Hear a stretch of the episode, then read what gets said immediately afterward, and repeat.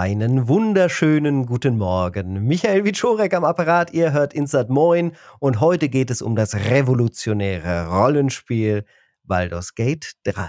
An meiner Seite begrüße ich einen Menschen, der bei seinen Worten über schöne Spiele stets eine 20 würfelt, also einen kritischen Erfolg. Herzlich willkommen, Dennis Kogel. Hallo Michael, ich freue mich so, äh, hier bei dir zu sein und über dieses ähm, sehr schöne Spiel zu sprechen. Dennis, wenn sich unsere Wege kreuzen, dann geht es immer um ganz besondere Spiele. Das letzte mhm. Mal waren wir noch in Berlin. Mhm. Ich glaube, du bei Fritz, ich bei Golem und wir haben genau. über Zelda Breath of the Wild Ach, gesprochen. Ja. Und wer, genauso wer eine frische Brise ist doch auch Baldur's Gate 3 geworden in dem Genre. Total. Total. Ich habe da so viel Zeit reingesteckt und das ist auch, es hat so ein ähnliches Gefühl bei mir wie Breath of the Wild, so ein Spiel, wo man so reinfällt Mhm. Und also sich da also wirklich drauf freut, weiterzumachen. Also so geht's mir zumindest. Ich, ich äh, bin einfach total gespannt darauf, da weiterzumachen. Hab manchmal so das Gefühl, jetzt habe ich aber zu viel, jetzt ist, jetzt ist auch genug, jetzt ich kann nicht mehr. Aber dann am nächsten Tag wieder, oh Mann, was hätte ich heute erleben? Also ja, total. Wow. Ich finde eigentlich dafür, dass es so ein wahnsinnig umfangreicher Titel ist, ist er ganz gut pausierbar und auch mal zur Seite legbar, für mhm. mich persönlich. Mhm. Ähm, er, ist, er ist ja eh un, unfassbar groß und durch diese Größe lässt er sich dann auch wieder ganz gut einteilen. Äh, eigentlich sind es ja drei Spiele in einem. Das Spiel mhm. ist in so drei Akte eingeteilt und ich habe äh, Larian Studios, den, den Entwicklern schon gesagt, ihr seid so solche Dussel, da hättet ihr locker drei Spiele draus machen können. das hätten sie euch genauso ähm, alle aus den Händen gerissen und hätten euch gefeiert und ihr hättet quasi dreimal den Preis nehmen können. Warum sie es am Ende gemacht haben, werden sie wahrscheinlich selber äh, nicht genau wissen. Vielleicht war es Unsicherheit, vielleicht wollten sie wirklich die, das ganze Genre revolutionieren revolutionieren. Aber es ist ja in aller Munde, ähm, wie umfangreich dieses Spiel ist, dass man sich so drin verlieren kann, dass man selbst 200 Stunden nicht ausreichen, wenn man alles mhm. sehen möchte. Dann sind, sind wir schon im Bereich bis zu 1000 Stunden, weil man ja das Rollenspiel auch richtig ausleben kann. Deswegen möchte ich erstmal fragen, welche Charakterklasse hast du denn gewählt und wie bist du in dein Abenteuer gestartet? Also, man kann ja, man kann ja am Anfang auswählen, möchte man einen eigenen Charakter erstellen, ähm, aus verschiedenen Klassen und, und Hintergründen und so weiter und so fort. Oder möchte man einen vorgefertigten Charakter mit einer äh, vorgefertigten Story auswählen? Das sind dann auch die Leute, die man dann im Spiel später als Begleiterinnen trifft. Ähm, und ich habe mir einen eigenen Charakter erstellt, einen Custom Character, und zwar Oswald den Barden. Ähm, Oswald, äh, du auch einen Barden? Das gibt's ja gar nicht. ich habe doch auch einen Barden. ich liebe den Barden. Und zwar, ähm, es war bei mir dann auch nochmal ein, ein doppelt persönlicher Grund. Also erstens finde ich Barden einen sehr, sehr lustigen, einfach einen sehr, sehr lustigen Fantasy-D&D-Charakter. Mhm. Und zweitens äh, habe ich mir damit den äh, Charakter nachgebaut, den ich in unserer Dungeons and Dragons Runde spiele. Äh, oh, weil mega. Ähm, äh, wir, wir spielen so über übers Internet, äh, meine Freundin Iris und ich, dann mit so Freunden aus Finnland, ähm, eine D&D-Runde. Da spielen wir eine vorgefertigte Kampagne, die übrigens auch Bezug hat zu Baldur's Gate 3. Äh, mhm. Escape from, nein, Descent into Awareness, Descent into Awareness. Okay. Ah, äh, und ja, das ist direkt verbunden, ja. Genau. Und da äh, habe ich mir einen Baden gemacht, der Heavy Metal erfinden möchte und deswegen in die Hölle geht. Ähm, wow. Und, und dann war ich so, ja, natürlich, dann mache ich mir einfach diesen Charakter in Baldur's Gate 3 und habe einen Baden gemacht, den ich dann auf Level 3 kann man sich ja so Spezialisierungen holen und dann habe ich ihn spezialisiert zu einem ähm, ich weiß gar nicht, wie wir das auf, auf Deutsch heißt, Valor-Barde, also so der Stärke, Schwertkampf, Prügelbarde sozusagen. Mhm. Ähm, und genau, das ist, das ist das, was ich, was ich spiele. Gar nicht weit weg von meinem äh, äh Barden, der Michael einfach heißt, weil ich mhm. bei so, solchen Spielen dann auch mal ins komplette Rollenspiel äh, ver verfalle. Ich habe mir schon damals bei Baldur's Gate 1 die Soundfiles selber aufgezeichnet. Die konnte man damals ja austauschen Nein, und dann in den Ordner legen. Dann, ja, dann da hieß ich Master Michael allerdings und war ein Krieger. und dann Wie immer, wenn ich. Äh, 17. Ja, ja, ja, ja. 17, okay. 18. Aha. Habe also DSA gespielt zu der Zeit in Deutschland, ja. wie man das da getan hat. Klar. Und, und ich habe das aufgenommen und immer wenn ich geklickt habe, hat, es, hat er dann gesagt, Master Michael wird euch in den Tod schicken. ja, ja. Okay. Master Michael wird euch in den Tod schicken. das war großartig. Die habe ich immer noch in, auf meinen CDs. Wundervoll. Ich glaube, das musst du unbedingt, das musst du unbedingt hochladen als, äh, als Mod und Voice Pack für als Voice Pack. Baldur's Gate 3. Ist ja sehr, sehr modbar. Äh, da, aber ja. da kommen wir ganz am Ende wahrscheinlich drauf beim Ausblick, ja. wie gut dieses Spiel zu modden ist. Äh, also haben wir beide einen Baden. Meiner kämpft mhm. auch ganz gut, aber spielt natürlich auch seine Töne, um äh, seine, seine, seine Lyra, um die Party anzufeuern und mhm. äh, ihnen mehr Glück bei ihren Würfelwürfen zu gestatten. Äh, wie mhm. findest du das denn umgesetzt, dieses äh, Regelsystem? Weil wir sind ja bei Dungeons and Dragons im fünften Regelwerk, mhm. was hier umgesetzt wird mit maximalem Level Cap bei der, beim Level 12. Äh, kannst du das soweit nachvollziehen, wenn du selber spielst? Äh, welches Level hat denn dein, dein eigener D&D-Charakter? Also dein äh, Pen and Paper? Ich glaube fünf oder sechs. Wir haben jetzt eine, eine Weile pausiert aus diversen Gründen. Ich glaube sechs. Äh, und ich kann das, ich kann das gut nachvollziehen. Also der Grund, warum das nur bis Level 12 geht, ist ja dann, dass ab, ab da, äh, ab da wird so ein bisschen wild, was die Fähigkeiten mhm. angeht bei den einzelnen Charakteren. Also gerade bei den Magier-Charakteren, wo dann der, der Bade auch dazu gehört, werden die Zaubersprüche so weltverändernd und sowas, dass man das also dass sich Larry da irgendwie gesagt hat, nee, das, also so weit möchten wir nicht. Aber ähm, bis dahin, also bis, bis Level 5, 6, ist es wirklich ganz genau so wie in unserer D&D-Runde. Das fand ich wirklich erstaunlich und toll, weil ich dann ganz genau wusste, was für Zaubersprüche ich auswählen möchte äh, mhm. und was, was, die, was die können und so. Dann war ich sofort so, geil, Level, Level 3, äh, ich kann endlich meinen, ähm, meinen coolen ähm, Donner-Flächenzauber machen und so, wo er äh, in die Luft hüpft und einen Powerchord spielt auf seiner Laute und dann äh, Leute mit, mit, mit Donnerschaden um, umkloppt, äh, was ich fantastisch finde. Und das mache ich sehr, sehr gerne in, in, in, unserer, in unserer Runde.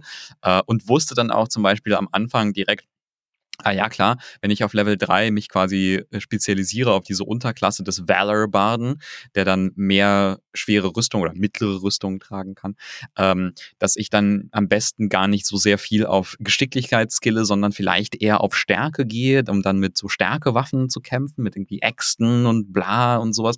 Also ähm, ich hatte da das Gefühl, das fängt halt total meine D&D-Erfahrung ein und ich kann da einfach direkt weitermachen. Und ich glaube, das war auch so ein bisschen die Absicht davon, dass man wirklich dieses Regelwerk äh, einfängt. Das haben sie auch super gemacht. Ich ähm, bin selber begeistert, wie gerne ich mich einlese in diese ganzen Zaubersprüche. Ich erinnere mich damals bei Baldur's Gate 1 und 2, war ich ja, wie gesagt, gerade volljährig geworden und da habe ich auch versucht, mich reinzufuchsen, aber da ist es mir schwerer gefallen. Das war irgendwie distanzierter. Ähm, das ist, also Baldur's Gate 3 ist ein sehr komplexes Rollenspiel, sehr tiefgängig und man kann ja vor allen Dingen kreativ freien Lauf der Kreativität freien Lauf lassen. Alles kannst du machen. Du kannst die Leute nehmen, kannst du rumschmeißen, kannst Fässer nehmen, kannst du rumschmeißen, kannst äh, auf, auf Truhen klettern, kannst selber äh, später sogar fliegen und, und dann von oben zaubern und was weiß ich nicht alles. Äh, die, die Elemente spielen lassen, genauso wie er auch in äh, den Divinity-Spielen, da war das ja schon ein großer Punkt, dass das Eis und Feuer und Blitz und alles Synergien miteinander haben und sich gegenseitig teilweise ver verstärken oder verbessern. Man kann sein, sein Schwert in Säure tauchen oder in, in äh, heiße Kohle und sowas. Äh, das sind Sachen, die gingen ja zum Beispiel in Baldur's Gate 1 und 2 nicht. Es ist also eigentlich viel komplexer und doch erklärt es sich einfacher. Und ich frage mich die ganze Zeit, liegt das jetzt daran, dass ich jetzt so ein gesetzterer Mensch bin, dass ich einfach mehr Geduld am Monitor habe und mir da das doch noch mal genauer durchlese? Oder ist das Spiel einfach besser, ist es äh, besser aufgemacht. Und ich komme nicht ja. richtig zu einer Antwort. Hast du eine Idee? Ja, also, äh, wo du das jetzt irgendwie erwähnst mit den, mit den ersten beiden Baldur's Gates, also das waren ja, also als für, für, für Teenage Dennis waren das so die Lieblingsspiele. Ähm, also Baldur's Hast Gate 1. Hast du auch 1. so gerne Karten ausgemalt in Baldur's Gate 1? Immer wieder M drücken und wieder die Karte ja, ausmalen. Ja, ja, natürlich. äh, ich habe, ähm, also Baldur's Gate 1 war so für mich der, der Einstieg in äh, Rollenspiele, so als Genre an sich. Und das war, also das hat das, hat dazu geführt, dass das so mein Lieblingsgenre wurde überhaupt. Und Baldur's Gate 2 war so Weihnachtsgeschenk, Weihnachtsferien, so wow, mhm. die Story und die Charaktere und Jahira und Minsk wiedersehen, wie toll und so. Da freue ich mich auch darauf, die, die, den Baldur's Gate 3 wieder zu treffen. Mhm. Ähm, und ähm, dann rückblickend habe ich jetzt gemerkt, was für ein Vollidiot ich war, als ich das gespielt habe. Also quasi wie dumm ich mich angestellt habe. Ganz simpel wahrscheinlich, ne? So wie ich auch. Also ich habe ich hab einen Waldläufer gemacht, der hieß Legolas. Natürlich. Oh, wow, wow. Autsch, Autsch, Autsch. Ähm, und was kann ein Waldläufer gut? Geschickt mit dem Bogen auf Leute schießen. Was habe ich gemacht? Ihm eine schwere Rüstung anziehen, Schwert und Schild gegeben und den äh, in den Nahkampf geschickt, weil ich dachte, das ist cool, weil ich wollte eigentlich unbedingt einen Paladin, aber das konnten äh, Elfen nicht sein im, äh, in Baldur's Gate 1 und 2, weil das okay. noch beschränkt Das ist aber auch irgendwie süß. Das hat schon wieder was von ganz großem Rollenspiel, weil wenn man einen Elfen spielt, der gerne Paladin wäre, es ja, aber nicht kann, ist auch irgendwie wieder geil. Ich glaube, in Baldur's Gate 3 könntest du das noch besser umsetzen.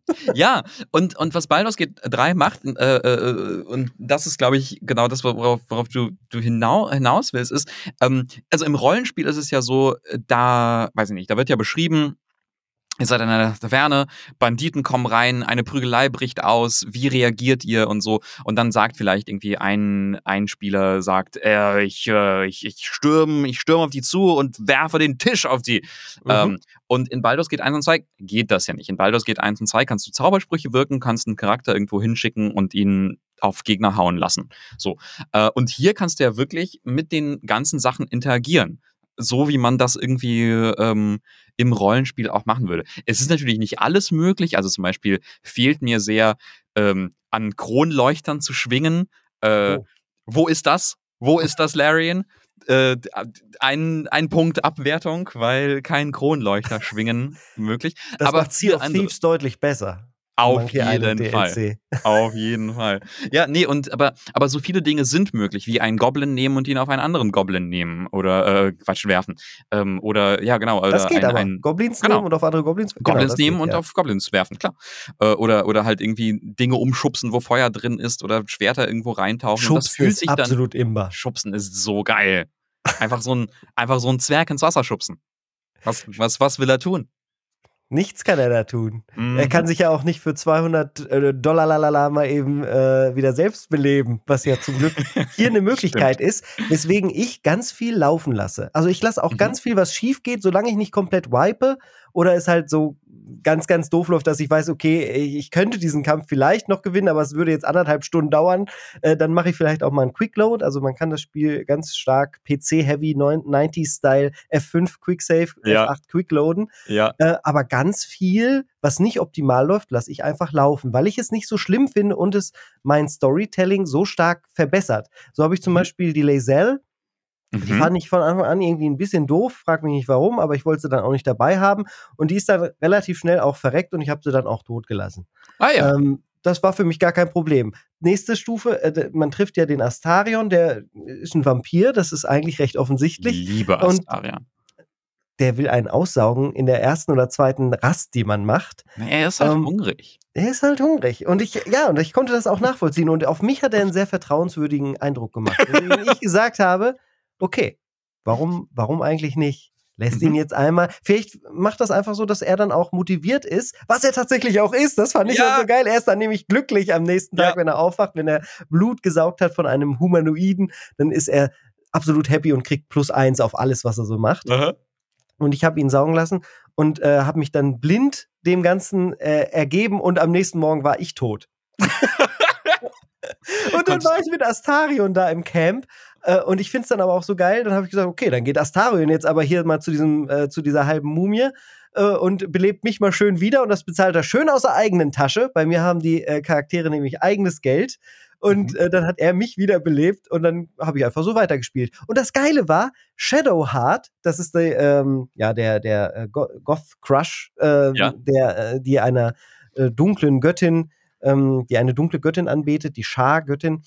Ähm, die fand das dann total geil, dass ich tot war, aber vom Tod wieder auferstanden bin und hat dann, äh, ich habe dann einen mega Bonus gekriegt auf die Romanze mit ihr. Und das ist halt alles, ich habe, weil ich es passierte haben lassen, was ich in keinem anderen Spiel gemacht hätte, hatte ich dann diese geilen Story-Wendungen und seitdem bin ich, muss ich so sagen, bin ich auch verknallt in, den, in das Spiel, weil das ist revolutionär. Das ist mhm. so innovativ, das hat noch kein Rollenspiel in der Art für mich so geschafft. Kein kein äh, Mass Effect, kein, äh, kein Dragon Age Origins. Am ehesten finde ich immer noch ist KOTOR irgendwie dran. Ich weiß nicht warum, mhm. aber ich fühle mich so ein bisschen an Knights of the Old Republic erinnert.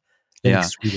Es ist ja so, bei, bei Pen-and-Paper-Rollenspielen, äh, jetzt, jetzt wird es so ein bisschen theoretisch. Also, wenn man ein, ein mm. guter, wenn man ein guter Dungeon Master ist äh, und oder ein Spielleiter, Spielleiterin in, in einem Pen-and-Paper-Rollenspiel, dann ist es ja so, deine Mitspielenden machen sich Charaktere und ähm, überlegen sich halt irgendwelche Hintergründe oder so, die können sehr ausgefallen und ausgeschrieben sein oder nur so ganz grob. Also keine Ahnung, wenn jemand sagt, ich bin ein, äh, ein Halborg, ähm, eine Halborg-Barbarin, die aber klug ist. Das war zum Beispiel ein Charakter, äh, so eine Heldin, die meine Freundin mal in einer D&D-Runde gemacht hat, eine belesene Org-Barbarin.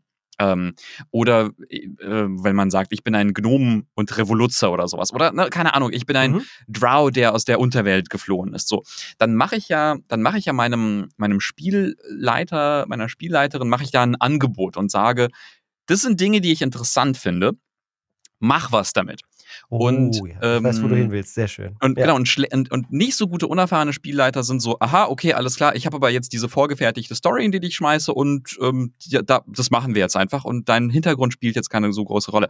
Ein guter Spielleiter, eine gute Spielleiterin greift das auf und würde dann sagen, ah, du bist ein entkommener Drow, na dann ähm, treffen wir überall auf Drow-Kopfgeldjäger, die dir nach dem Leben trachten. Du bist ein gnomischer Revoluzzer, der irgendwie, du bist ein Kommunistengnom, na dann treffen wir doch auf Städte, die ähm, turbokapitalistisch sind, wo die Industrialisierung voranschreitet und wo du die Arbeiterbewegung organisieren kannst und so weiter und so fort. Äh, und das freut natürlich die, die, die, die, die Spieler.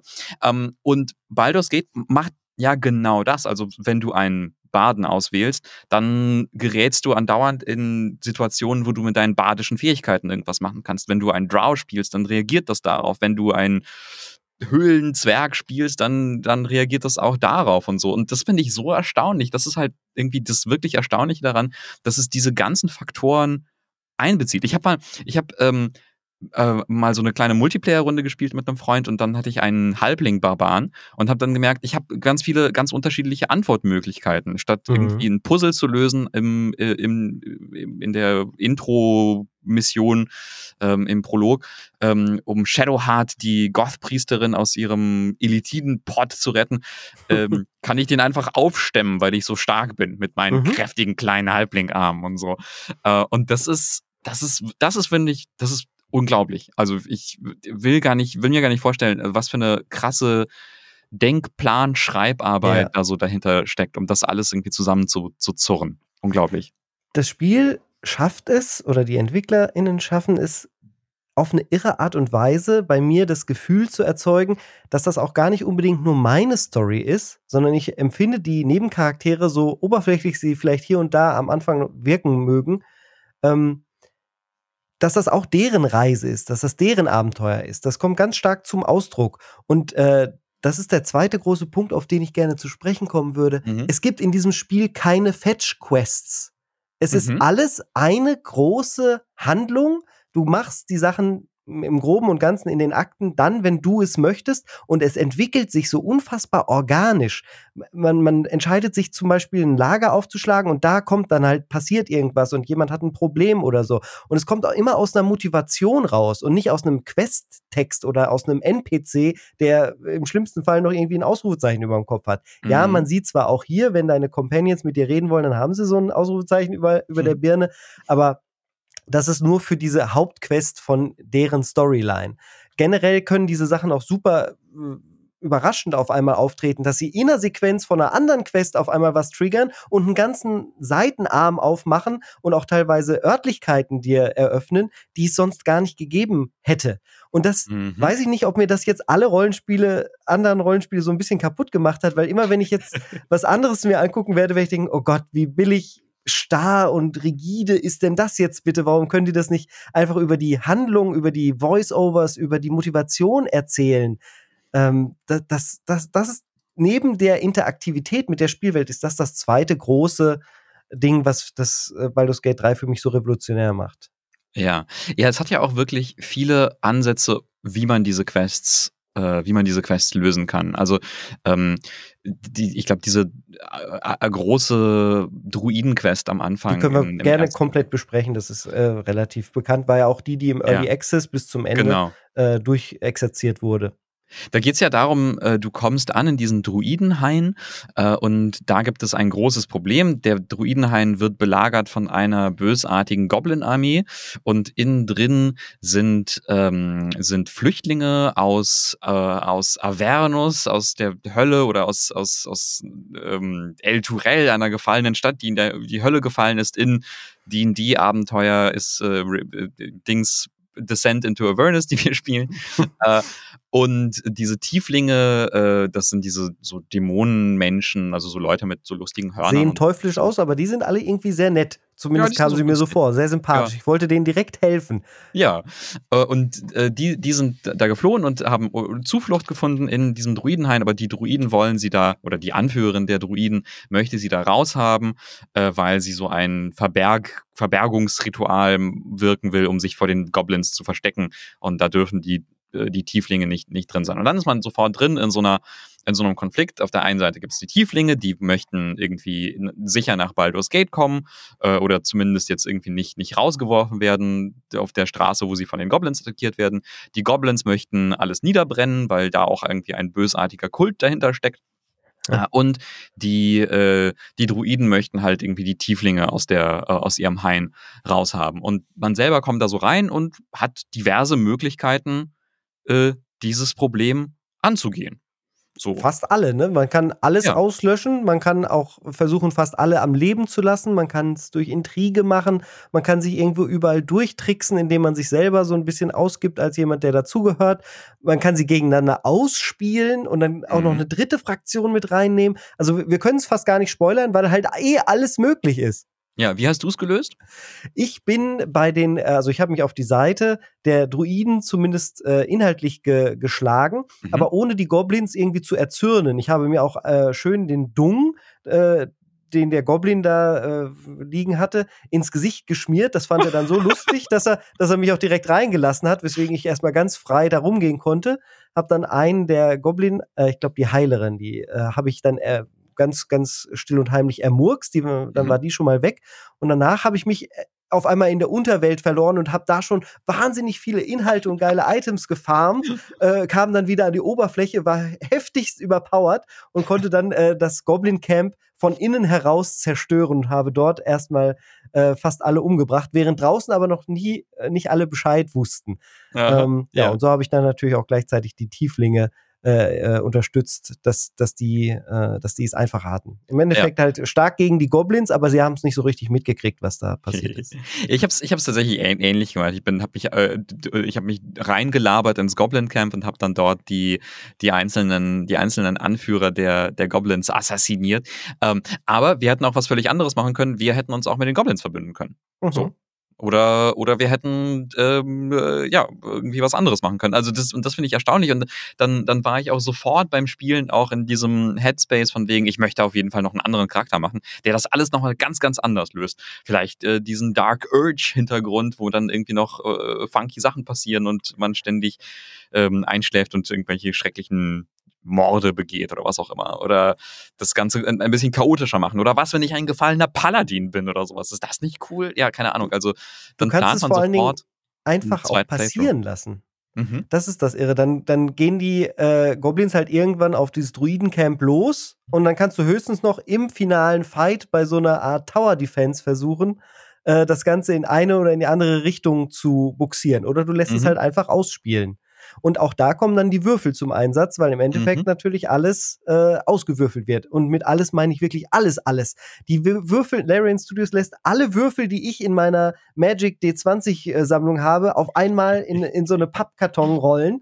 Und ähm, das passiert zwar im Hintergrund und gleichzeitig merkt man es immer. Ich finde das gut, dieses, dass sie das so haptisch gemacht haben mit den mhm. Würfelrollen, dass das auch mehr Zeit einnimmt, dass es immer so ein Event ist auf eine Art, mhm. äh, wenn man es bewusst macht und unterbewusst passiert es halt auch. Äh, wenn man ja. sich durch die Welt bewegt, dann ist immer, ah, hast du jetzt Naturkunde, ist das fehlgeschlagen oder nicht? Kann man sich anzeigen lassen, kann man sich aber auch ausblenden, wenn man das nicht möchte. Finde ich auch sehr, sehr, sehr gelungen, die, dieser ganze Zufallsfaktor. Dadurch ist halt auch nie alles so, wie es, äh, wie es beim ersten Mal unbedingt war. Ja, total. Aber es ist auch wirklich, es ist auch wirklich bizarr, dass da ein, ein Studio ein Spiel macht, wo man so viele Inhalte nicht sieht. Das ist ja etwas, mhm. was man mhm. normalerweise nicht machen möchte, weil es einfach nur absurd ist, Inhalte zu machen, die, also die große Teile deiner, deiner Spielenden nicht zu Gesicht bekommen. Ich weiß noch, wie, wie, wie, wie absurd das, das Leute fanden, dass bei Witcher 2 ein ganzes Kapitel quasi nicht zu sehen ist, ja. weil man sich anders entscheiden kann und dann kann man, dann entscheidet man sich entweder für die äh, Menschen oder für die Elfen und dann sieht man das eine oder das andere eben nicht. Und alle waren so, holy shit, dieser verrückten Polen.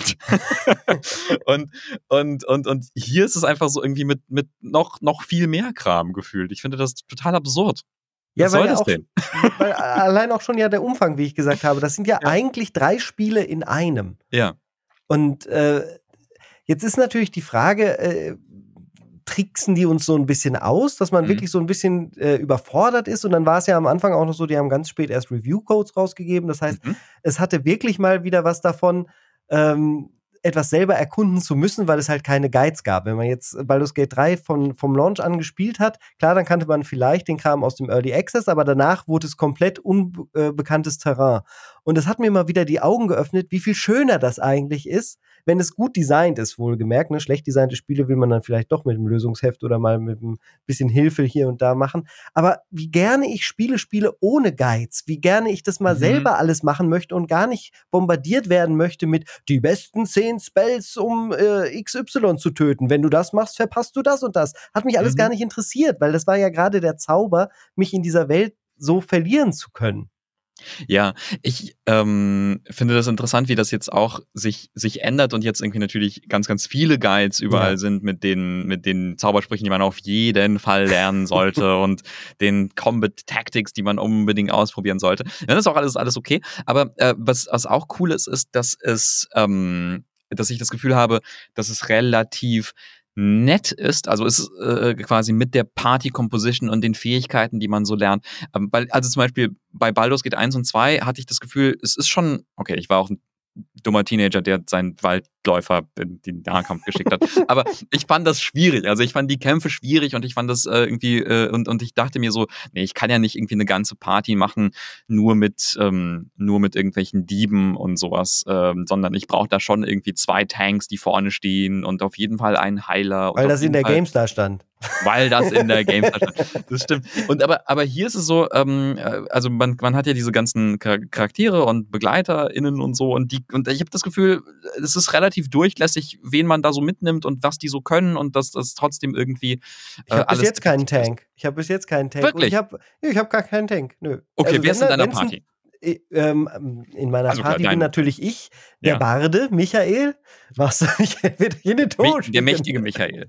Dann Astarion, der ist, ja. äh, ne, der ist immer im Schatten irgendwie, macht ja. seine Crits von hinten. Shadowheart ist das, ist, sie ist die, die am ehesten als Klerikerin mein Tank ist. Sie ist immer an der Front. Sie hat die äh, mit Medium die, die stärkste Rüstung. Ich ja. gebe ihr halt auch jede Menge Buffs. Und hinten Aha. drin ist halt noch Gale, der Zauberer. Mhm der auch eine sehr geile Storyline hat, wo ich mhm. auch ähm, mitten im Spiel auf einmal komplett umgeworfen wurde, aber ich, äh, da will ich nicht zu viel erzählen, cooler Charakter, äh, bin ich sehr begeistert. Der haut halt seine High-Level-Spells raus ähm, um, um richtig Schaden zu machen oder Leute komplett zu verwirren, wobei ich das halt auch gut kann. Also ich äh, habe eigentlich immer nur mit ein, zwei Gegnern zu tun oder ähm, dadurch, dass ich Astarion, Gale und mich habe, habe ich halt auch drei magische Hände, die ich permanent beschwören kann. Also ähm, meistens komme ich zu einem zu, zu einem Kampf und mache erstmal drei Hände irgendwo an die Front. Das sind dann meine Tanks und die fangen an, den Leuten dann Watschen zu geben quasi und dann kommt meine Truppe und mit einem trällernden Lied und äh, nimmt sie irgendwie auseinander.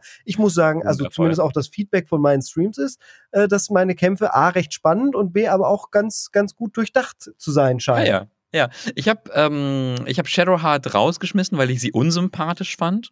Äh, weil sie so, weil sie so, so, so, so ein bisschen so ein Rassismus-Ding gegen Laezel, diese Githyanki, so, diese auch unsympathische ah, ja, äh, witzig. Äh, Githyanki Die war ja, wie gesagt, bei mir schon tot. Ja, ja, ja, genau. Und das fand ich dann, das fand ich dann so unsympathisch, auch wenn Laezel auch selber unsympathisch ist. Und das waren dann so, ja, ja, keine Ahnung. Und dann habe ich die ersetzt durch Karlach, die meine Lieblingsfigur ähm, jetzt Tiefling, ist. Karlach, yeah. Tiefling, äh, Barbarin, die äh, in den Höllenkriegen gekämpft hat und jetzt freigekommen ist.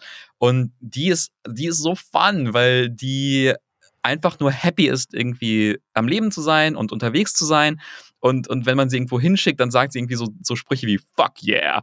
Und ja, ist einfach schön. nur so, und ist einfach nur so Rock'n'Roll und lustig. Und äh, mit der habe ich dann riesigen Spaß.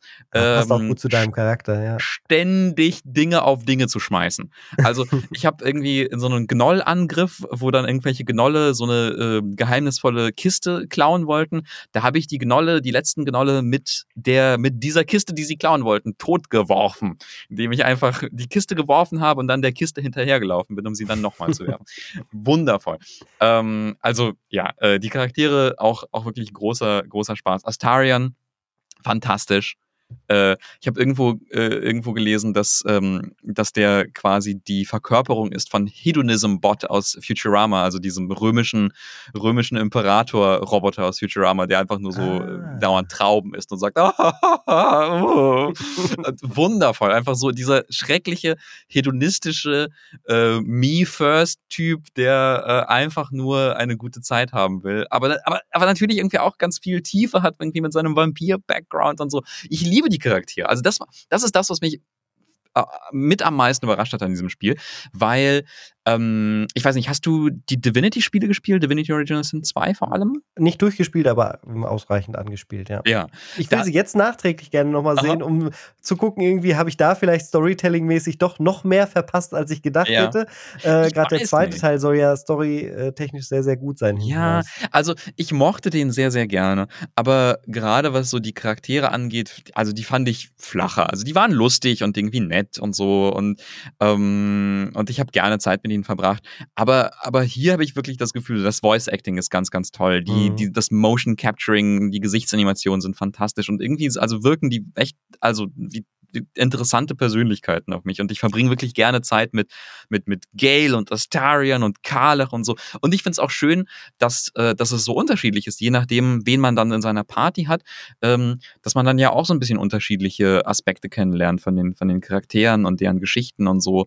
Äh, und ich habe Karlach ja nie bekommen. Das äh, ah. wurmt mich ein bisschen bis jetzt. Sie steht immer noch im Anfangsgebiet rum, bei so einem Bächlein. Und immer wenn ja. ich komme, sagt sie einfach nur Fuck off! Oh. und, und ich, ich check es nicht. Ich war eigentlich total freundlich zu ihr. Ich wollte sie auch gar nicht umbringen, obwohl ich halt Will dabei hatte und Will will sie ja umbringen. Ja. Ähm, aber das kann ja nicht der einzige Grund sein, warum ich sie jetzt nicht irgendwie in die Party ah. kriegen kann. Vielleicht ist es ein Bug, vielleicht auch nicht. Es ist mir eigentlich auch relativ wumpe, weil ich ja. brauche sie jetzt nicht zum Glücklichsein. Wenn Nö. sie sich bei mir nun mal dazu entscheidet, gerne ihr Leben, den Rest ihres Lebens unterm Wasserfall zu verbringen, dann ist das eben so. Das ja Will habe ich trotzdem auch rausgeschmissen, weil der mir ein bisschen auf den Keks ging. Ja, der, der ist mir so ein bisschen pseudo-heroisch zu, zu sehr gewesen. Da, da, da war ich nicht so dafür. Äh, aber auch seine Story soll später noch sehr, sehr tragisch werden, habe ich gehört. Naja, ah, ja. Was ich ja, also ich habe also ich habe ungefähr zwischen 30 und 40 Stunden in dieses Spiel gesteckt, was ich. Klingt nach dem ersten Akt.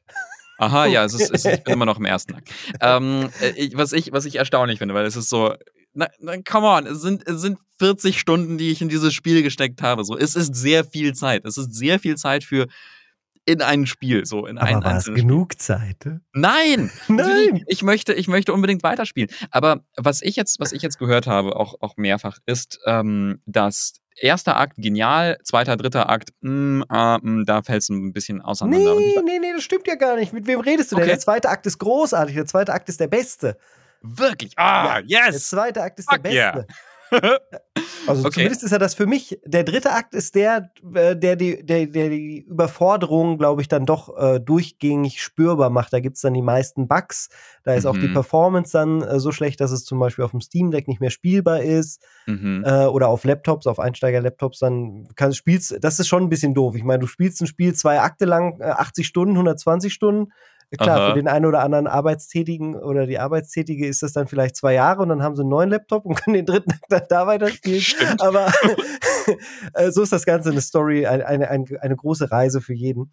Aber sowas ist natürlich schon blöd, wenn die Performance nicht durchgängig ist. Aber Baldur's Gate, das ist der dritte Akt dann, äh, ist dann halt komplett anders auch nochmal. Die, so viele NPCs, so viele äh, Menschen, die, die du theoretisch ansprechen kannst, wo du Dinge machen kannst. Und im Endeffekt geht es da dann aber eigentlich nur noch um zwei große Sachen Und dann, da wird's doch auch ein bisschen nebenquestiger, da wird's so ein bisschen klassischer. Ich glaube, da ist mhm. das Ganze ähm, noch nicht so perfekt wie in den ersten Akten. Aber ich bin jetzt auch niemand, der sagt, wenn ich jetzt in Akt 1 40 Stunden mega begeistert war, in Akt 2 alles nochmal oben drauf gesetzt hat. Und ich muss dazu sagen, an, nach Akt 2 kann das Spiel halt genauso wie nach Akt 1 meiner Meinung nach zu Ende sein. Und es ist mega gut und perfekt. Dann fange ich nicht an zu sagen, ja, Akt 3 ist scheiße. Ja, nein, dann ist das Spiel halt am Ende doch nur 83 Prozent. Tut mir leid. Akt 3 hält nicht, was es verspricht. Das halte ich immer für großen Bullshit. Ich könnte halt auch sagen, okay, die ersten zwei Akte sind so großartig und das Spiel ist halt trotzdem so revolutionär und, äh, und toll, dass es 95 Prozent oder mehr verdient hat oder ja. halt alles auf den Kopf stellt, womit äh, ich mit dir auch auf jeden Fall noch drüber sprechen rede,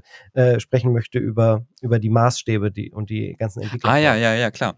Ja, ja, aber ich hatte, also ich hatte neulich mit einem Kollegen gesprochen, der dann gesagt hat, so Akte 1, 10 von 10, fantastisch, genial. Akt 2, also 8 von 10 und dann Akt, Akt 3, irgendwie, was ein, was eine Enttäuschung und war dann so, ich warte, ich äh, bin jetzt, ich freue mich darauf, wenn in zwei Jahren dann die Definitive Edition rauskommt mit, mit, mit allem, mit allem gefixt und so weiter und so fort. Wovon ich, um ehrlich zu sein, ausgehe tatsächlich. Das haben, haben ja irgendwie Larian mit bisher jedem Spiel gemacht, das dann nochmal in äh, dass dann noch in ein paar Jahren dann nochmal eine, eine verbesserte, vergrößerte, mhm. umgedingste Version ähm, gemacht wird. Generell ist ja die, so die Entwicklungsgeschichte von diesem Spiel so, so spannend, auch einfach, weil äh, das Studio hatte, als die damit angefangen hatten, hatte ich gelesen, was irgendwie so 100 Leute oder sowas, die in Belgien gearbeitet haben, um dann und dann haben sie es aufgestockt auf irgendwie 400 Menschen ja, weltweit 450, an mehreren ja. mehreren Standorten irgendwie arbeiten, unter anderem in Russland, was sie dann irgendwie mit äh, Anfang des Ukraine-Kriegs ähm, äh, evakuieren mussten oder versetzen mussten und so. Ähm, und äh, also quasi wie das gewachsen ist dadurch und aber auch diese, diese Early Access Sache, dass die, was waren das, drei Jahre lang? Die, ja, drei Jahre äh, lang Akt 1 spielbar. Akt, drei Jahre lang Akt 1 und ich habe Bekannte, die schon da einfach irgendwie hunderte oder mehr ja. als 100 Stunden in Akt 1 reingesteckt haben, während ich dann total neidisch darauf gewartet habe, dass das, dass es endlich fertig wird, weil ich mich also Wobei ich das irre Spiel. fand. Die Leute müssten, also ich weiß nicht ganz genau, weil ich, ich habe vor der, äh, den Early Access halt vor drei Jahren dann gespielt, 2020, glaube ich, gibt es einen Stream ähm, von mir dazu. Und äh, das ist halt auch der Anfang vom Spiel. Da war der ganze Kram im Elitiden, äh, ähm, Nautoliden, so heißt deren Raumschiff, glaube ich, ja, ja, irgendwie. Ähm, sehr viel komplexer und größer als jetzt im finalen Spiel. Und äh, danach der Bereich an der Küste auch noch mal ein bisschen anders und alles. Und viel weiter habe ich auch gar nicht gespielt. Und dann war es auch schon vorbei. Und dann kam ja erst der Rest von Akt 1 sozusagen dazu und auch noch die Sache ah. mit der ah. Hexe und all, all diese ganzen Geschichten. Die ähm, ich bin bin eigentlich überrascht, wie wenig Hype vorher da war. Also ja, alle haben mhm. sich drauf gefreut, aber hauptsächlich halt so Hardcore-RPG-Freunde. Und ich, mhm. ich war mhm. mir bis zuletzt nicht sicher, ob Baldur's Gate so ein Mega-Hit ist, weil jetzt stellt es ja auch durch, dadurch, dass äh, Larian Studios den Release noch einen Monat als Geniestreich nach vorne gezogen hat vor Starfield, um da irgendwie rauszukommen, stellt es auf einmal alles in den Schatten. Und ich habe das Gefühl, selbst Starfield kann da äh, nicht gegen anstinken. Ich weiß es noch nicht, fange jetzt gerade erst an zu spielen. Mhm. Ähm, da, da, dass das absolut genial war, dass, dass alle darüber sprechen, konnte ich so nicht kommen sehen, sondern nur, dass es sehr, sehr gut sein soll, aber eigentlich auf eine vorhersehbare Art und Weise. Aber so wie es jetzt alle im Sturm erobert, das ist doch super cool. Absolut, ich hätte das auch nicht erwartet. Also das ist doch nicht das, also das ist doch nicht ein Spiel, also nicht das Genre und nicht die Art Spiel, die normalerweise für so eine Begeisterung sorgt. Also dass das wirklich so ein ja fast so ein Mainstream-Hit ist. Klar, okay, es ist immer noch nicht irgendwie so erfolgreich doch, doch. Wie, wie, wie ein Zelda oder sowas in der Art, aber, ja, aber noch nicht. Die PS4-Version, äh, 5-Version kommt ja jetzt erst raus. Das stimmt. Genau. Das aber es ist irgendwie auf, auf, auf, auf, TikTok irgendwie die, die Game-Seiten sind voll mit, mit Guides, Leute reden darüber, Leute möchten, möchten sich das anschauen. So, wann ist das das letzte Mal mit einem so einem Hardcore-Rollenspiel passiert? Und es ist wirklich ein, es ist ein komplexes Rollenspiel. Es mhm. hat, also ähm, es hat zweistündige Kämpfe, hallo? Rundenbasierte zweistündige Kämpfe. Hardcoreiger ja, wird's nicht. Und am Ende verliert man und drückt irgendwie F8, ja. weil man denkt, denkt, ach scheiße, hat doch nicht geklappt. Na Mensch, na gut, mache ich halt nochmal. Ähm, das war mein Gnollkampf. Da habe ich einfach, das war irgendwie ein, einfach ein ganzer Abend der Kampf gegen die Gnolle. So. Äh, und ich finde es trotzdem toll. Und, und, und, und ich verstehe, ich, also ich verstehe nicht, wie, wie, ist das, wie ist das passiert? Also, was ist da, was ist da los? Was? Man kann es eigentlich nur feiern. Das ist dann die Alternative, ja. weil ich kann es mir auch nicht erklären. Es hat ja Spielerzahlen bei Steam inzwischen, die äh, oder zu Beginn, äh, die mit Hogwarts Legacy, dem bis dahin äh, Primus diesen Jahres, äh, ja. auf einem Niveau ist. Und äh, absolut, absolut undenkbar gewesen. Das ist auch der gleiche Grund, warum ich nichts mit Aktien mache. Sowas kann ich dann am Ende doch nicht kommen sehen. Also äh, hätte ich es vielleicht gespielt im Early Access, hätte ich es vielleicht kommen sehen. Weil dann, ich kann mir nicht vorstellen, dass das jetzt halt so genial geworden ist äh, vom Release, äh, vom Early Access zum Release, dass diese Sachen hätte man vorher erleben können. Und ich habe auch einen alten Schulfreund, der hat mir das immer schon so halb gesagt, aber der hat mich halt nicht so mitgerissen, weil das nicht mhm. sein Job ist, das zu machen. Von mhm. daher fühle ich mich fast ein bisschen schlecht, dass ich den Early Access da nicht genutzt habe. Gleichzeitig ist man halt so verbittert von so vielen Early Access Titeln, die die man am besten gerade nicht unterstützt und mitmacht und guckt und dass man die halbe Entwicklung äh, übernimmt. Nehmen wir mal Moonbreaker, eigentlich ein super sympathisches, cooles Projekt gerade, ist im Early Access, aber kommt nicht kommt einfach nicht aus dem, äh, aus dem Latschen raus. Also mhm. äh, kommt nicht aus dem Pushen raus. Und, ja, ich bin ähm, dann auch irgendwie so immer so, so skeptisch bei sowas, weil ich dann denke, okay, dann, dann spiele ich das eine Weile im, im Early Access, dann habe ich das gemacht, aber mir fehlt dann irgendwie auch oft so die Motivation, da so länger dabei zu sein und auch die Zeit, irgendwie sowas, ähm, sowas zu begleiten. Dafür, also spielt man irgendwie als, als Journalist irgendwie zu viele unterschiedliche Spiele genau. immer und dann ist es so, also da kann ich irgendwie nicht einfach irgendwie Teil von irgendwie der einen Community, von diesem einen Spiel sein, um dann immer dabei zu sein. Also da muss ja schon wirklich was sehr, sehr Außerordentliches passieren. Vielleicht wäre das ja bei Baldur's Gate 3 genauso gewesen. Ich weiß es nicht. Eigentlich wäre ich dafür genau empfänglich, weil ich bin ja Fan von den ersten beiden Teilen. Ähm, also äh, das finde ich auch daran erstaunlich. Eine, ein Spiel mit einer 3 im Titel von Spielen, die vor 20, von vor über 20 Jahren rausgekommen Hatten sind. wir mit Jagged Alliance ja auch nur ein paar Monate vorher schon. Stimmt. Äh, auf eine ähnliche Art und Weise. Stimmt, stimmt, stimmt, stimmt, stimmt. Auch ein cooles Spiel. Ja. Sehr, sehr schönes Spiel. Mhm. Aber nicht ansatzweise so genial wie jetzt Baldur's nee. Gate 3 und auch nicht so revolutionär. Das ist dann eher äh, auf vielen alten Pfaden und die werden hier halt gar nicht großartig, ähm, ja, auf denen wird nicht rumgetrampelt. Ja, ja, ja. Aber worauf du wahrscheinlich hinaus wolltest, war noch diese, ähm, diese Debatte um Baldur's Gate, die dann irgendwie so ent, entbrannt ist, der Baldur's Gate-Diskurs. Ja. Ähm, um die Metaebene drüber. Die, die Metaebene drüber, die sehr, sehr merkwürdig war. Also das hat ja alles angefangen ähm, mit einem Tweet vom Indie-Entwickler äh, Xavier Nelson. Mhm oder mhm. spricht man ihn Xalavier aus? Ich glaube, ich glaube Xalavier, aber, aber ich, ich möchte mich da nicht, nicht, drauf, nicht drauf festnageln. Ich, ich habe, ich lese seinen Namen immer nur, aber ich vergesse immer, wie er ausgesprochen wird. Auf jeden Fall ein toller, toller, toller Indie-Entwickler, ganz, ganz kreativ, macht wirklich coole Spiele. Äh, Organ Trader Simulator, ähm, Space Warlord Organ Trader Simulator hat er, hat er gemacht und äh, Spaceport, äh, eine Airport Made for Aliens, Run by Dogs. Also der macht so komische, kreative, lustige, seltsame Spiele, ist ein Autor und äh, Spielemacher. Und der hat irgendwie einen Tweet gemacht, wo er äh, also so in Kürze gesagt hat, äh, okay, Baldur's Gate 3, cool, aber ähm, das ist eine Anomalie. Ich hoffe nicht, dass irgendwie Leute erwarten, dass jetzt jedes Spiel so ist wie Baldur's Gate 3. Und das hat dann irgendwie für so einen, ähm, für irgendwie ganz viel auch Wut und Verwunderung oder so unter, unter Spielenden gesorgt. Mhm die gesagt haben, nee, aber wir möchten aber, dass jedes Spiel wie Baldur's Gate 3 ist, weil das ist richtig geil. Und aber auch unter Sympathie für Spiele, äh, unter SpielerentwicklerInnen, die, die sagen so, ja, also, also nicht jeder hat den Luxus von drei Jahren ähm, Early Access äh, und einem Studio, das mit den Divinity-Teilen dann so einen Mega-Erfolg auch hatte, um das quasi unabhängig finanzieren zu können. Und das ist so das Spannungsfeld, in dem sich das bewegt.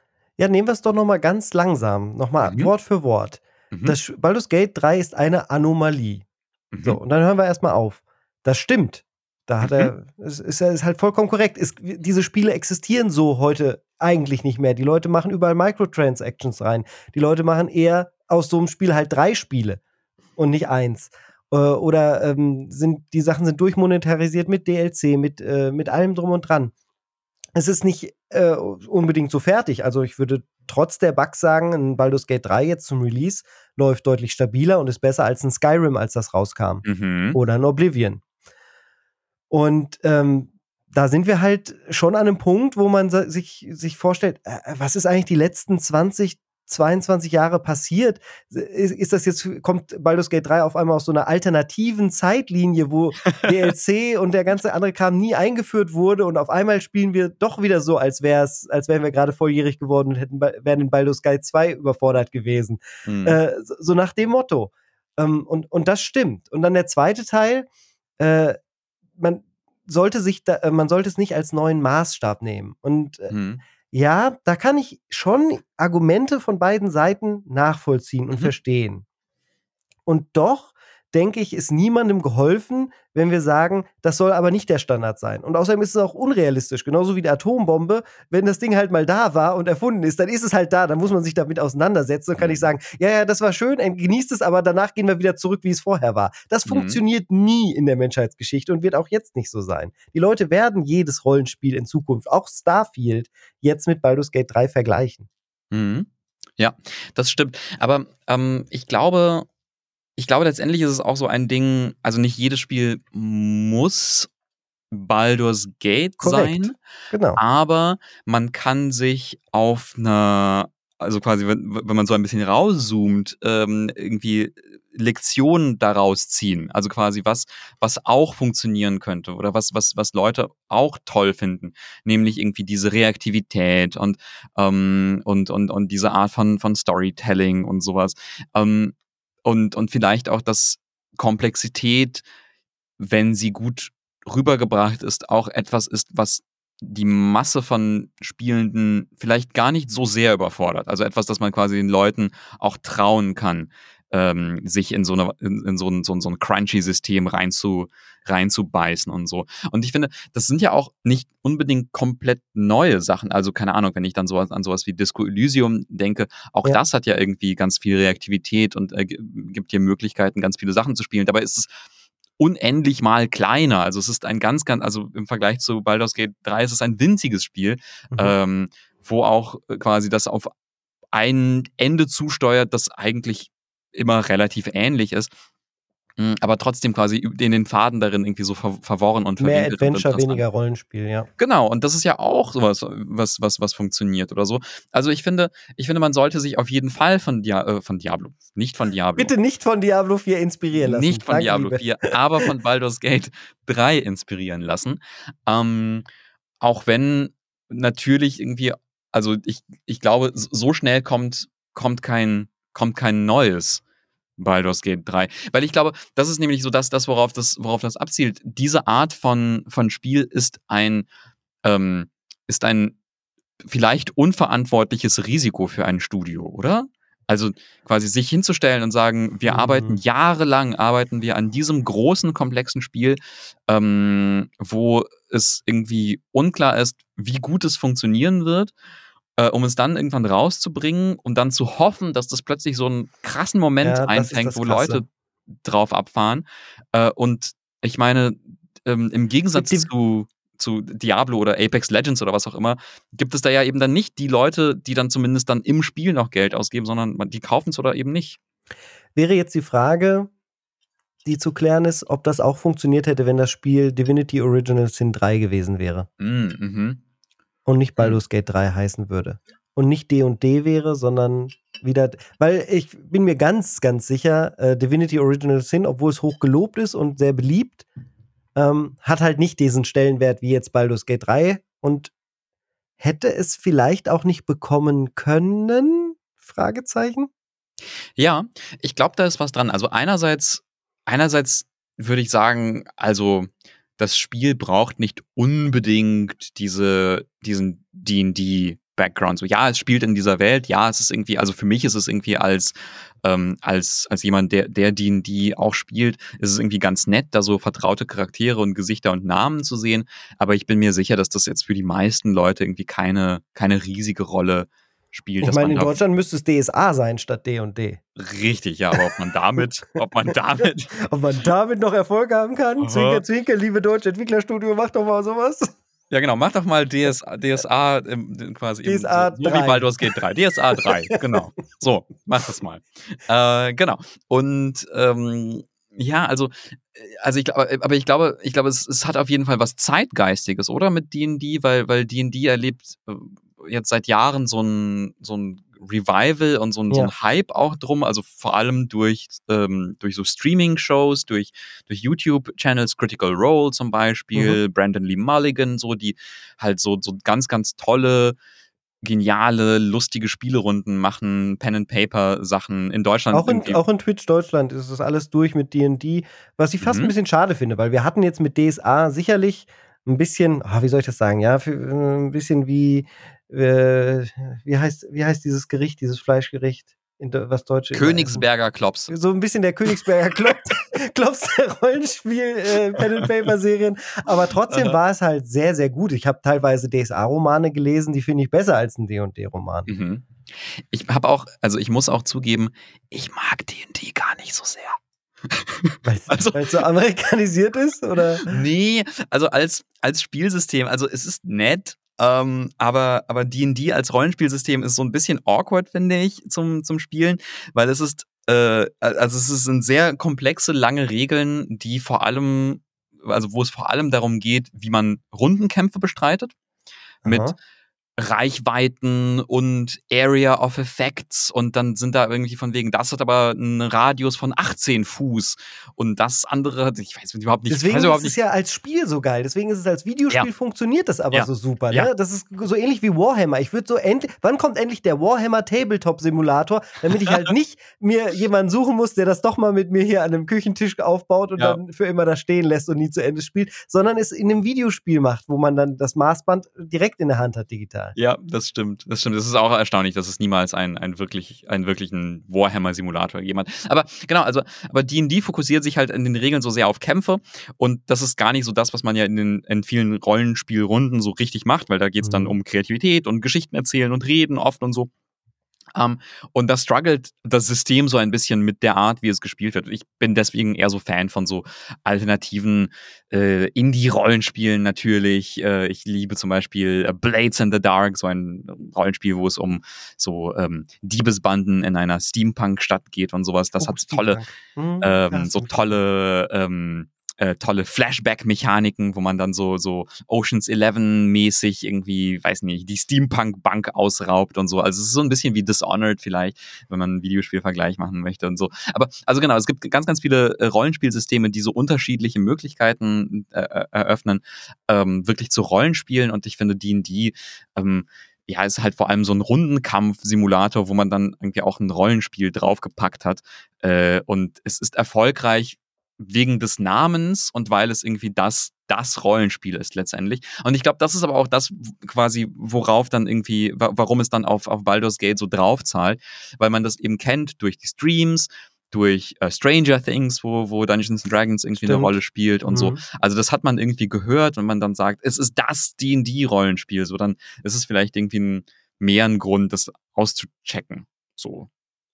Ja, und gleichzeitig die Lizenz macht's für mich halt am Ende auch nicht. Mhm. Äh, es, mhm. ist, es sind alles spielerische Erfahrungen und Spielerlebnisse, äh, die die Art, wie die Handlung vorangetrieben wird, die Art, wie ähm, wie auch die Abwechslung ist zwischen rundenbasierten Kämpfen. Es gibt ja auch keine, keine Mob, keinen Grind-Kampf oder sowas. Hier ist jeder Mob einzigartig und entweder bringst du ihn um oder nicht. Mhm. Und er bleibt dann halt da, aber es gibt gibt nicht dieses Rollenspielige, wie es auch ja in Baldur's Gate 1 und 2 von BioWare zum Beispiel noch war, dass du halt durch die Wildnis gerannt bist und immer mal wieder kam eine Runde Goblins vorbei oder was du ja, genau. musstest. Ja. Das gibt es hier alles nicht. Mhm. Und das macht es halt so authentisch und realistisch auf eine Art, dass man sich da auch verlieren kann. Weil mhm. es halt nicht dieses Gamige hat. Mhm. Und dafür hätte es ja zum Beispiel diese Baldur's Gate Lizenz nicht gebraucht. Und deswegen, ah, ist es, ich, ich wüsste so gern, warum könnte Larian Studios nicht zwei Spiele gleichzeitig rausbringen? Eine mit einer Original IP und mit Baldur's Gate, damit wir einen perfekten Feldversuch gehabt hätten. Die hätten so ein faules Pack da bei Larian. also wirklich. Ich finde es auch echt interessant, ähm, irgendwie mit diesem, mit diesen Lizenzsachen oder so, also dass man da so ähm, so, so, so zwei, jetzt irgendwie in kurzer Zeit, so zwei, zwei sehr unterschiedliche Geschichten hatte damit. So zum einen Larian, die sich als unabhängiges Studio irgendwie die die D&D-Lizenz geschnappt haben und dieses geniale Rollenspiel gemacht haben und The Delic, die sich ähm, als Indie-Studio die, die Herr der Ringe-Lizenz geschnappt haben und mhm ein nicht so tolles Spiel gemacht haben. Kein, kein richtiges Videospiel am Ende gemacht haben, ja. Ja, und ähm, ja, keine Ahnung. Und da, ich weiß, weiß gar nicht, ob da die Lizenz ob die äh, überhaupt irgendwas Gutes mitgemacht hat. Es ist, es ist komisch. Also, also ja, ich glaube, ich glaube, es ist wirklich dieses, dieses Anomalie-Ding, ne? Also, also das, das trifft es sehr, sehr korrekt irgendwie. Das, das ist wirklich so ein komisches, da kam irgendwie alles, alles zusammen. Plötzlich. Und trotzdem möchten wir uns dran gewöhnen und sollten wir uns auch ja. dran gewöhnen. Also, wie sieht jetzt die ideale Weiterentwicklung aus? Wie geht es jetzt weiter? Wie wünschen wir uns das? Ich würde mir für meinen Teil wünschen, Larian Studios entwickelt sich zu sowas wie einem Activision, einem großen Publisher und Hä? macht ganz ähnliche äh, Dinge mit zum Beispiel Blades Blades in the Dark, wie hieß Blades denn? in the Dark. Blades mhm. in the Dark. Und ähm, fängt an, Geld auszuteilen, weil deren Spiele nach dieser Art offensichtlich sehr gut funktionieren. Weil ich will mehr davon. Ich will mhm. jetzt, ich will auch schon Baldur's Gate 4, ich will in den nächsten Jahren auch Baldur's Gate 5 spielen und das kann gerne so bleiben. Das ist so neuartig, dass ich noch nicht genug davon bekommen habe. Egal, ob jetzt Akt 3, also ganz durchgespielt habe ich es auch noch nicht, äh, mhm. äh, Akt 3 gut ausgeht oder nicht ausgeht. Für mich war das Spiel nach Akt 2 perfekt zu Ende und ist in sich abgeschlossen und super. Wow, ich, ich finde es, ich find's, also alles, was ich davon höre, ist einfach nur so, so unglaublich merkwürdig. Also, das quasi das Akt, also Akt 1 so gigantisch und toll ist, dass dann Akt 2 die Geschichte abschließt, dass dann, dann noch ein Akt 3 kommt. Ich freue mich so drauf, das weiter zu spielen. Ähm, ja, ich weiß nicht, ich, ähm, ich, ich wünsche mir, dass, dass Larry einfach, einfach, einfach weitermacht, so wie, also quasi so, so wie sie das machen. Mhm. Ähm, ich finde, ich will auch auf, also bitte, das soll auch nicht irgendwie so sein, dass die dann irgendwie plötzlich sagen, unser nächstes Spiel ist irgendwie aus Ego-Perspektive und das dann so ein komisches äh, Ding ist von, wie, wie, wie so der, der Sprung von Fallout 1 und 2 zu Fallout 3. Will ich nicht. Nein, das soll einfach, einfach weiter so schön isometrisch bleiben und so schön sein und, und, und, und bitte, ähm, und vielleicht kann es auch ein bisschen, bisschen merkwürdiger sein und so. Also, oh, was ich geil fände, wenn sie bei D&D bleiben würden, es gibt diese äh, D&D-Kampagne äh, Curse of Strahd. Ähm, da geht es darum, habe ich selber nicht gespielt, aber da geht es darum, dass man in ein verwunschenes Pseudo-Transsilvanien kommt und dann dort einen quasi Dracula jagt. Oder der dich. Und oh ja, Baldur's Gate Castlevania. Baldur's Gate Castlevania. Und das äh, Tolle an quasi dieser Curse of Strahd-Kampagne ist, dass sie sehr, sehr offen und ähm, frei ist. Also quasi, du bist da und du kannst dich entscheiden, wo du hingehst und es gibt ein Ziel, aber du kannst dann selber entscheiden, wie du da hinkommst und was du machst. Also bist da so, so Open-World-mäßig unterwegs äh, und kein Pfad soll dem anderen gleichen. Und wie cool das wäre, wenn man einfach irgendwie in so einer Transsilvanien-Horrorwelt unterwegs wäre und einfach äh, so, so sich seinen eigenen Pfad da durchbahnen würde und, und das genauso reaktiv wäre wie, wie, wie Baldur's Gate und so, dann, dann, dann versöhnt mich das auch mit, mit der D&D-Lizenz. Ähm, ähm, wobei D&D verändert sich ja auch gerade ganz viel. Das ist ja auch nochmal noch mal was, das, ähm, also das erscheint ja auch in einem Moment, wo sich D&D als Rollenspielsystem und äh, Wizards of the Coast als, als Firma sehr verändern.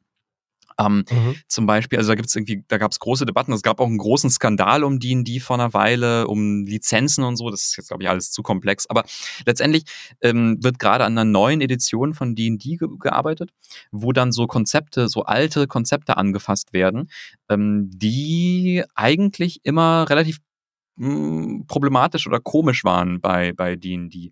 Keine Würfel mehr. Keine Würfel.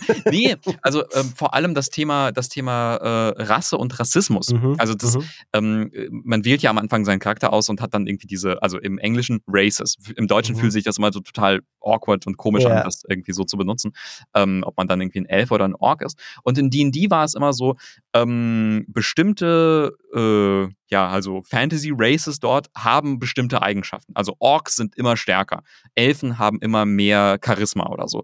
Ähm, und das äh, das sind ja dann eigentlich letztendlich auch einfach nur so kodifizierte Stereotypen und ja. so rassistische Zuschreibungen. So, wenn man es, also wenn man es quasi so ein bisschen sich irgendwie also genauer anschaut oder sich da ein bisschen Gedanken drüber macht. Und ja, davon wollen wenn sie man weg. guckt, woher es alles kam, kann man bei Tolkien genau. genauso machen. Ja. Absolut, ja, absolut. Und, und es gibt auch ganz, ganz viel Kritik an den Orks, die halt irgendwie oft beschrieben werden, so wie so in so Kolonialliteratur schwarze Menschen in Afrika beschrieben wurden. Und das ist, wenn man sich das so ein bisschen genauer anschaut, fühlt sich das nicht so toll an. Und das fassen sie aber gerade an, um dann zu sagen, du wählst dir aber unterschiedliche Hintergründe aus und ein Ork muss nicht dümmer sein, aber stärker, sondern der kann genauso klug sein wie alle anderen so. Das kommt ja, halt ich auf finde vor allen Dingen auch ein. Elf sollte Paladin werden können. Auch ein Elf sollte Paladin. Das hat dem, das hat Teenage Dennis das Herz gebrochen. Und jetzt geht das ja tatsächlich. Und genau, aber das heißt, das verändert sich. Also vielleicht wird das D&D der Zukunft dann nochmal ein bisschen anders und vielleicht, vielleicht ist das dann ja dann sogar nochmal noch mal besser, wenn dann Baldur's Gate 4 kommt.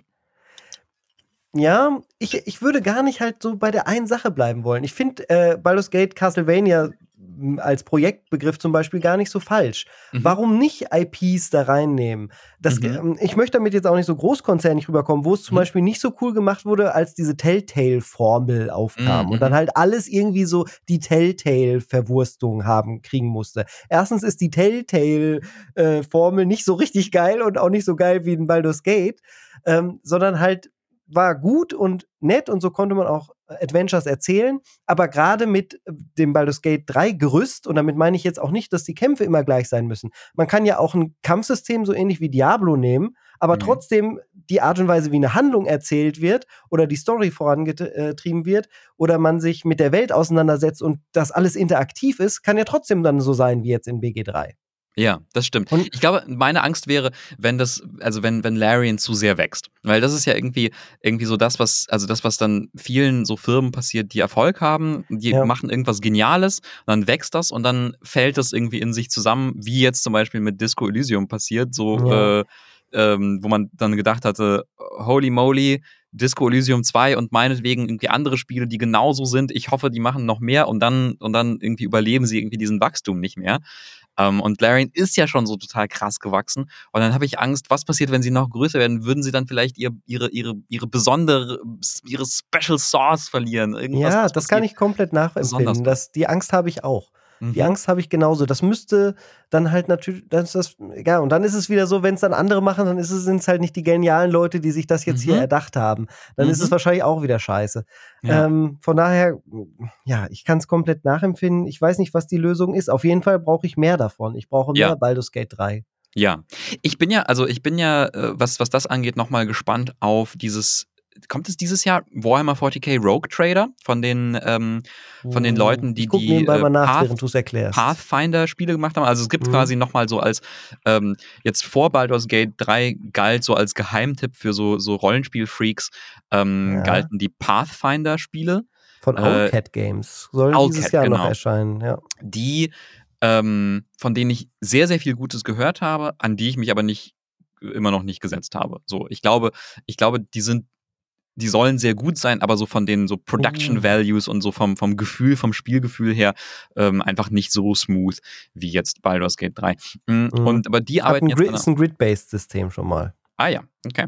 Und die arbeiten jetzt an einem, an einem Spiel im Warhammer 40k-Universum, äh, wo ich mich auch drauf freue, weil nämlich überall, wo man eine Flammenwerfer Space Marine Nonne spielen kann, da bin ich dabei. Dann, dann sage ich, ja, okay, ähm, Nonnen mit Flammenwerfern in Rüstung. Ich weiß nicht warum, aber mich spricht das an. Äh, genau, da, also da setze ich noch so ein bisschen Hoffnung drauf, dass es so noch, noch mal über wahrscheinlich die, weiß ich nicht, wie viele Jahre das jetzt dauern wird, bis, bis ein neues Larian-Spiel kommt. Ähm, dass das mich vielleicht zumindest ein bisschen vertrösten kann oder so. Aber ja, ich wüsste auch ja- nicht, woher jetzt, jetzt neue, neue Baldur's Gates kommen sollen. Wo, wo, wo ja, sind nee, die? das, die müsste La- Larian dann schon machen. Also genügend äh, Hintergründe und sowas gibt es ja. Die, deswegen Mhm. meine ich ja, die können, doch- dann nehmen sie sich jetzt drei Jahre, das Gerüst bleibt gleich, aber sie Mhm. erzählen, ich will neue Geschichten, ich will andere Charaktere. Ja. Ich, äh, blöderweise will ich das, was sie halt nicht anbieten. Vielleicht so wie ein DLC oder so. ja. Ne? Also was Ja. gerade nicht da ist, der ganze Plan. Und das ist ja auch in Ordnung, aber dann Ja. äh, äh, erhoffe ich mir, dass das jetzt auf den Game Awards bei Jeff Keighley oder sonst wo halt angekündigt wird oder sie machen ein eigenes Larian Direct, whatever, äh, dass sie äh, sagen, wie es weitergeht. Natürlich haben wir alle noch jede Menge zu erleben in Baldur's Gate 3, aber danach soll es gerne noch mehr geben. Ich sehe gerade äh, ein paar Screenshots von diesem Rogue Trader. Da kann man zum Beispiel nicht die ganzen Inter äh, Objekte, die da rumliegen, kann man da äh, alle nicht nehmen und irgendwo hinschmeißen. Äh, Mhm. und da sind wir doch genau im Thema. Ne? Das ist dieses, kann ich das jetzt erwarten? Sollte ich das erwarten? Ich sage ja nicht, dass das jetzt deswegen ein schlechtes Videospiel ist. Was gehört zu einem guten Videospiel dazu? Das muss einfach ein gutes Gameplay haben. Hm. Selbst ein, Day also ein Daytona USA hat nur drei äh, Rennspiellevel, aber ist halt ein geiles Videospiel. Das ist ja deswegen hm. jetzt nicht scheiße, nur weil Baldur's Gate 3 erschienen ist. So, ja. War jetzt ein ganz wilder, verrückter Vergleich, womit ich nur unterstreichen möchte, dass natürlich nicht alles jetzt an Baldur's Gate 3 gemessen wird. Das ist Bullshit. Aber Spiele, die halt ähnlich sind und wenn man dann ja. was sieht, dann darf man auch darf man auch ein bisschen enttäuscht sein oder dann darf man auch sagen, ja, aber es wäre doch noch cooler, wenn das so wäre mhm. wie da. Warum denn nicht? Ja. Aber weißt du was, ich, ich glaube, ich, mich, mich stimmt das jetzt gerade sogar so ein bisschen optimistisch, weil ich dann denke, also wenn es, wenn es doch jetzt wirklich vielen Leuten so geht, also dass man das anschaut und sagt, Mensch, ist das gut und ich möchte so gerne mehr davon, dass ich glaube, dass das wahrscheinlich ähm, jetzt genug Leute auch inspiriert, sich an sowas zu setzen. Also kleinere Studios, größere Studios und zu sagen, das ist mal eine Inspiration, die, die wir, die wir uns anschauen sollen. Ähm, was ich schön finde, weil dann ist die Inspiration nicht irgendwie das, ah, das Live-Service-Game, das x-te Live-Service-Game oder sowas, oder wir brauchen jetzt auch noch ein, ein Destiny oder so, sondern wo ist jetzt unser Baldur's Gate? Und, und ich glaube, also ich weiß nicht, ich weiß nicht, was der Effekt sein wird in ein paar Jahren, aber ich hoffe, dass es ein guter Effekt sein wird, weil die, mhm. weil ich glaube, die, die Lektionen, die man daraus mitnehmen kann, sind gute und interessante Lektionen, so für Game Design, für Storytelling ja, ganz und so. genau. Ähm, und dass sich da jetzt wirklich Leute dran setzen und irgendwas Interessantes machen. Weil ich glaube, zum Beispiel genau das hat ja auch Disco Elysium aus, ausgelöst, äh, wo jetzt nach und nach mehr Spiele rauskommen, die halt in diesem so visual noveligen Erzählspiel, so ein bisschen Rollenspiel, bisschen Adventure, so Sachen ra rauskommen, ähm, wie das geniale Citizen Sleeper oder sowas, wo ich dann denke so, ah ja, das ist auch so ein bisschen inspiriert von äh, von, von, von Disco Elysium oder sowas. Oder hat auf jeden Fall, also, dass da, dass da was entsteht, dass da quasi so ein, so ein fruchtbarer Boden entsteht mit Baldur's Gate, aus dem vielleicht in ein paar Jahren so andere Sachen rauskommen. Die müssen nicht genauso groß sein wie Baldur's Gate, die müssen auch, also die können Nein. auch anders sein, sich auch Das ist ja das Lustige, die Größe ja. ist nicht das, was Baldur's Gate 3 am Ende mhm. ausmacht. Dann würde ich mir nicht wünschen oder auch sagen, dass halt drei Spiele auch okay gewesen wären. Ja. Ne, ja. Die, die, mit der Größe kriegen sie mich nicht. Mhm. Larian. Könnt ihr knicken. Macht mal ruhig kleinere Sachen, mhm. äh, die dann fertig und äh, aber so in eurem innovativen, geilen Stil und mit euren tollen Ideen, wie ihr Charaktere erschafft, wie ihr ähm, ja, wie ihr Momente einfach kreiert oder wie Momente entstehen können. Das mhm. ist ja auch ein mhm. großer, ähm, ein großes Vertrauen, die sie, glaube ich, in Spieler hatten. Und das finde ich da auch dieses Positive ähm, an der ganzen Geschichte. Baldur's Gate 3 ist ja fundamentally broken. Du kannst es ja auch, genauso wie jedes Videospiel, kannst du es irgendwie so machen, dass du irgendwas ausnutzt und das dann immer funktioniert und dir das Spiel damit kaputt machen. Aber da das Spiel halt an sich so geil ist, kommst du erstens gar nicht als Normalo-Gamer auf die Idee und bist, bist da so drin, dass du dich selbst disziplinierst, das nicht zu machen und gut zu mhm. spielen. Mhm. Und, und das ist, das, das finde ich auch sehr, sehr positiv, dass dieser, dieser Vertrauensbonus da so gut funktioniert und es jetzt nicht nur noch darum geht, okay, man macht Min-Maxing äh, bis zum geht nicht mehr und dann ist das Spiel total langweilig und blöd. Ja, ja, ja. Ja, erstaunlich. Also ich ähm, möchte eigentlich einfach nur Baldur's Gate weiterspielen und, und das machen wir gleich auch. Das machen Aha. wir gleich. Es ist ja und, ein schöner Sonntag. Worüber wir gar nicht gesprochen haben, der Multiplayer. Es hat auch Multiplayer.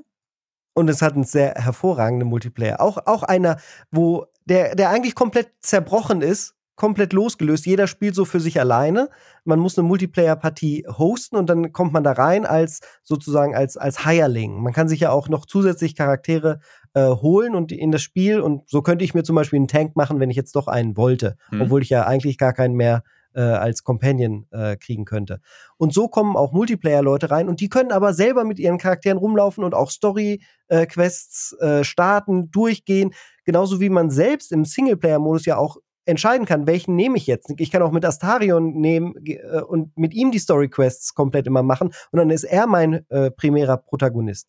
Und im Multiplayer hast du drei Protagonisten, alles ist komplett wild. Äh, man kann an unterschiedlichen Orten in dieser Welt sein zum Beispiel bei dieser äh, Druiden-Goblin-Geschichte, könnte einer bei, bei den Druiden stehen und der andere Spieler oder die andere äh, Freundin noch bei den, bei den Goblins abhängen. Und äh, alles passiert gleichzeitig und es funktioniert aber, es zerbricht das Spiel nicht. Das finde ich großartig. Man kann sich an gewissen Stellen dann zueinander beamen, äh, die, mhm. weil das sind halt wichtige Sachen, die man gemeinsam erleben möchte oder sollte.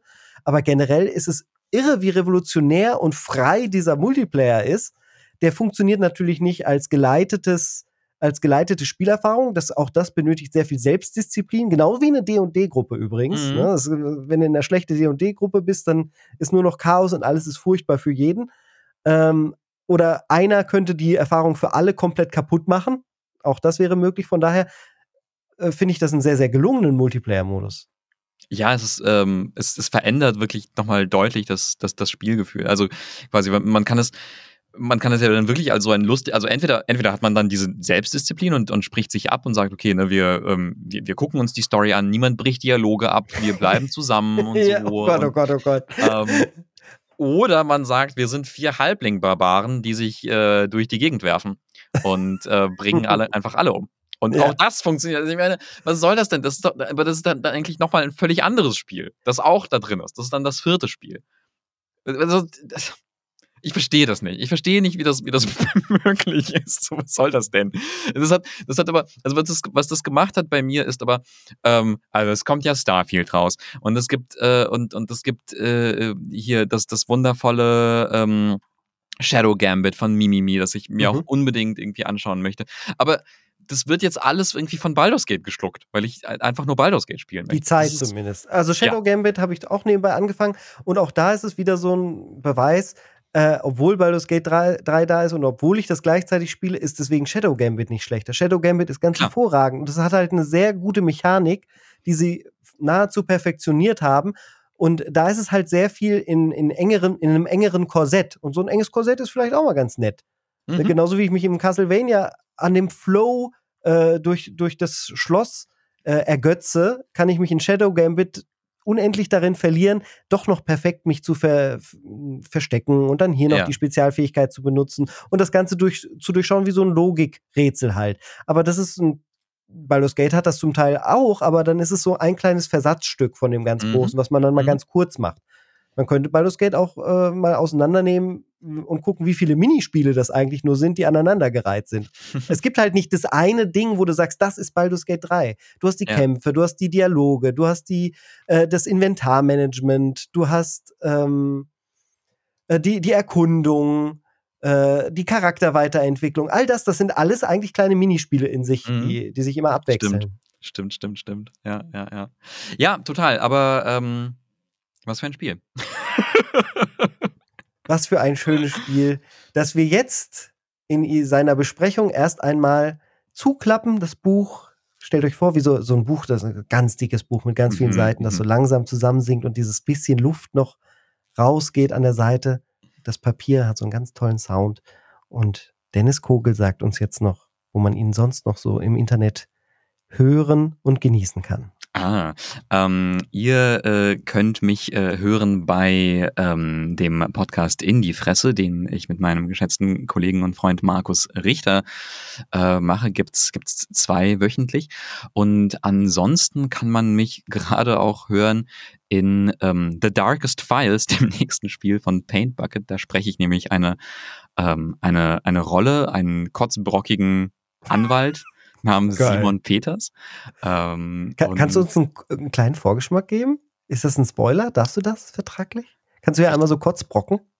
Ähm, ja, Moment, Moment, Moment. Also Simon Peters sitzt immer so an seinem Tisch und dann kommt man, kommt man rein als, als coole, coole Anwältin und dann ist er so, Katz, what are you doing here, Katz? In this office of Mr. Bauer? Und ähm, ist so ein ganz, ganz ganz, ganz unangenehmer Typ. Er ist so ein, er ist so ein bisschen, wenn Astarion ein an, an Anwalt wäre und kein oh ja. Spaß mehr im Leben. Oh ja, hätte. jetzt kann ich, jetzt äh, verwirklicht es sich vor meinem inneren Auge. ja, genau, ich äh, habe ihn sehr, sehr gern. sehr gespannt. Bin ich darauf, genauso wie auf die Zukunft, die uns in den Videospielen so yes. bevorstehen wird. Ihr könnt natürlich äh, aber das tut ihr ja, uns auf Steady und auf Patreon unterstützen. Vielen Dank dafür die Treue und wir hören uns in einem der nächsten Casts. Macht's gut, haltet die Ohren steif. Bis zum nächsten Mal. Tschüssi, Kowski. Ciao.